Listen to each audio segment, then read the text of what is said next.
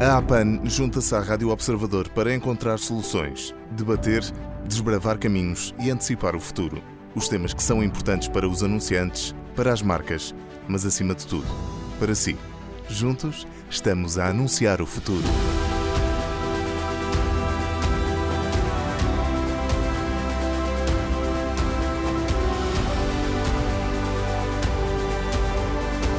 Neste oitavo episódio do podcast A Anunciar o Futuro, olhamos para a transformação digital, uma realidade que faz ainda mais sentido abordar agora que a crise pandémica veio acelerar todo o processo. Neste episódio, aprofundamos a abordagem à transformação digital com a ajuda de João Nuno Pinto, é diretor da Unidade de Mercado Portugal e Espanha na Sumol Compal. João, obrigado por se juntar a nós. Olá, Hugo. Eu é que agradeço o vosso convite para participar neste podcast.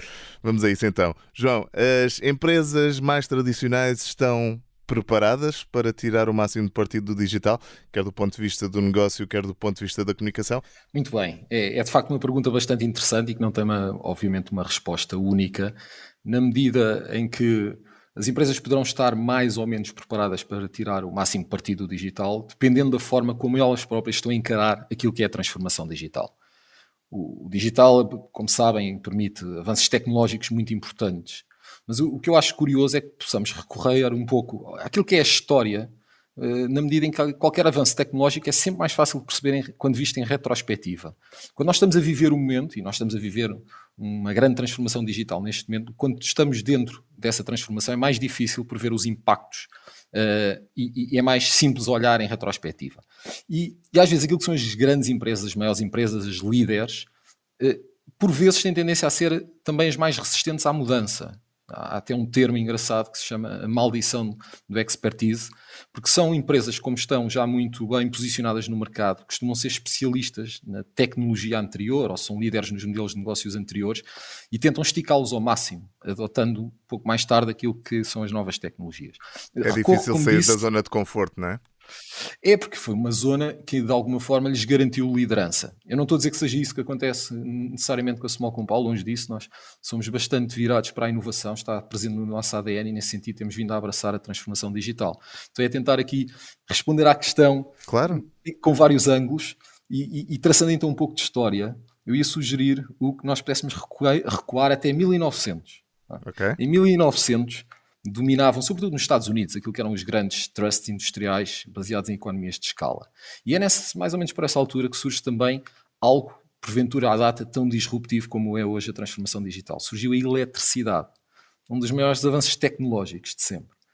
E é curioso que aqueles grandes trusts, as grandes empresas industriais, demoraram tempo a adotar a eletricidade porque eles eram muito bons na tecnologia anterior, que era o carvão. Tinham todo o seu modelo de negócio e todos os seus processos pensados para o carvão cerca de 30 anos depois de surgir a eletricidade, 40% dessas empresas já não existiam.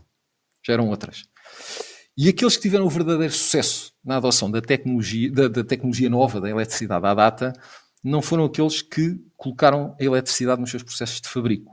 Esses não viram o filme todo. Os que tiveram verdadeiro sucesso foram aqueles que mudaram os processos de fabrico por causa da eletricidade instalando linhas de montagem, tapetes transportadores, braços mecânicos, etc. Ou seja, qual é a moral desta história? Porque é que fomos recuar aqui 120 anos, voltando aos dias do presente? Não basta, isto é um erro comum, não basta digitalizar os nossos processos de negócio atuais à luz, ou a forma de comunicar à luz do digital. Isso é claramente insuficiente. Nós temos, isso sim, mudar aquilo que são os processos que temos instalados, os nossos modelos de negócio, de acordo com o potencial que a própria transformação digital traz voltando quase ao início da questão, depende da forma como as empresas estão a encarar a transformação digital. Se é simplesmente como vamos lá digitalizar os nossos processos, não será suficiente para ter sucesso, ou vamos revisitar os nossos processos todos e possivelmente mudar muitas áreas da companhia, muitas dinâmicas, à luz do que o digital permite. Eu diria que essa é a base do, do sucesso. E parece-lhe que esse processo de transformação é mais facilmente implementável em empresas mais pequenas do que em empresas maiores? Ou tem tudo a ver com o ADN e com a forma como a empresa funciona, como falou no início?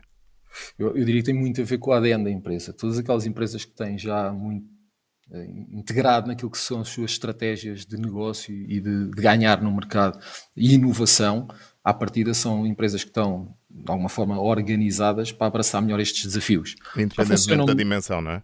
Exatamente. Porque já funciona melhor com equipas multidisciplinares, que é algo muito importante para a implementação, para a execução da transformação digital dentro de uma empresa.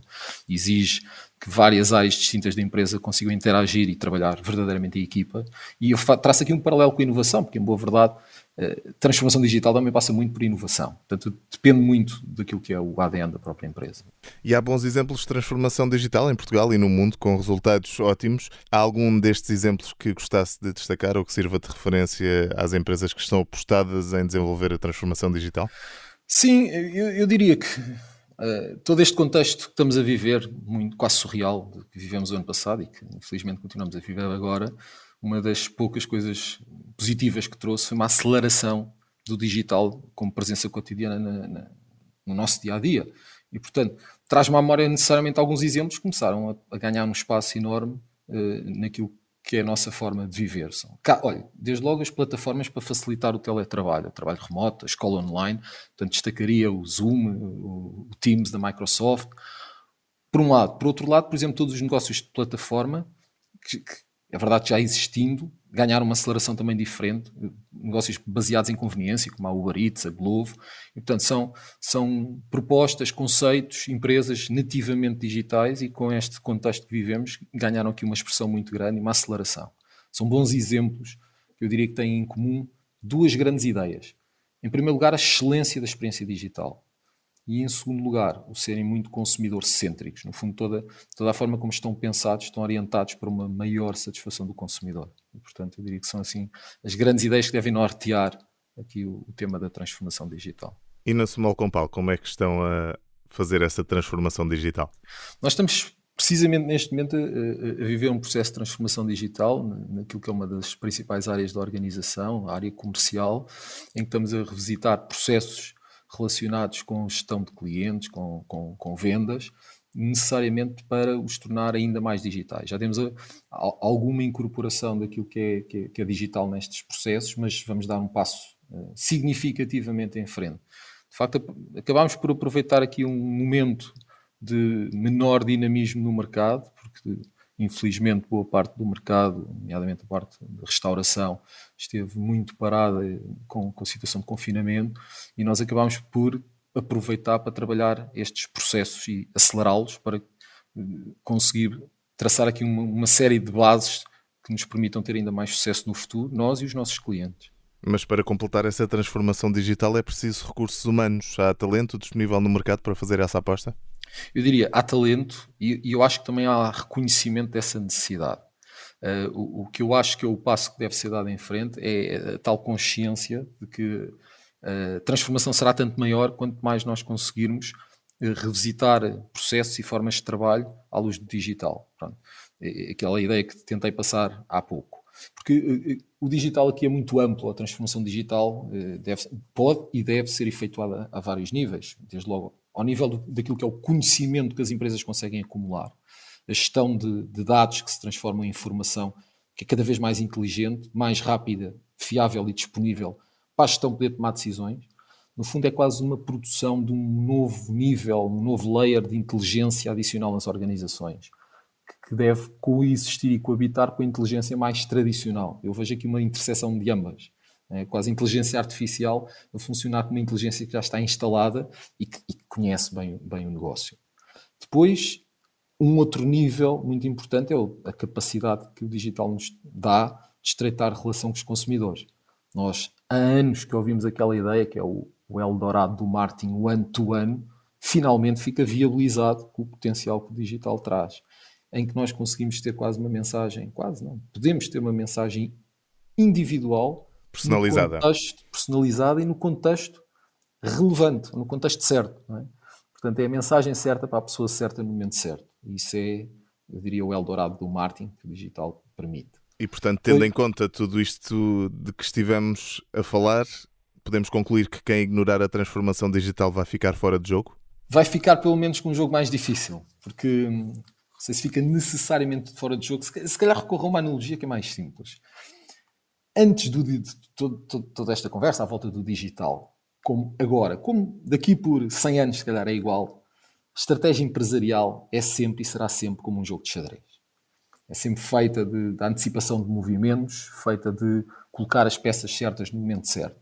Agora, quem abdicar da transformação digital neste momento é como se começasse um jogo de xadrez já com menos peças em cima do tabuleiro. Ou seja, parte atrasado, não está a jogar com todas as potencialidades. Até pode ganhar, mas as probabilidades de o conseguir são infinitamente menores. Portanto, eu diria que é usando esta analogia, é o que eu penso sobre o assunto. João Nuno Pinto é diretor da Unidade de Mercado Portugal e Espanha, na Small Compal. Neste episódio esteve a ajudar-nos a aprofundarmos a abordagem à transformação digital. João, muito obrigado por se ter juntado a nós. Obrigado, Hugo.